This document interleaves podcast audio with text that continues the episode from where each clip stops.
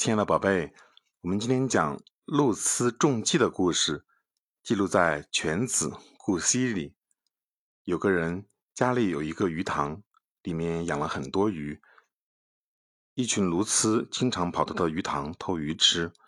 这个人为此伤透了脑筋，想了半天，终于想出一个对付鸬鹚的好办法。他找来稻草，扎成一个草人。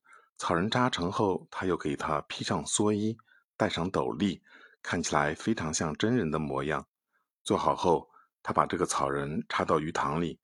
那些鸬鹚一见鱼塘里站了一个人，都不敢飞下来，只是在天上来回盘旋。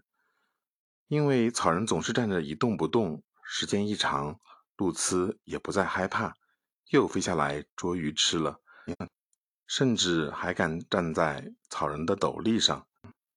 那个人看到这种情况。想到一个捕捉鸬鹚的好办法，他偷偷的把鱼塘里的草人拿走，自己装成草人站在鱼塘里。那些鸬鹚还以为他是草人，一点儿也不害怕，照样飞下来捉鱼吃。吃饱了又飞上斗笠休息。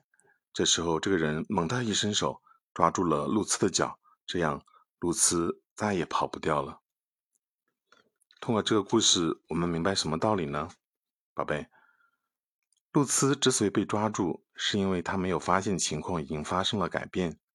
露丝的悲剧告诉我们，要想逃避灾难，就要时刻保持警惕，任何时候都不能掉以轻心。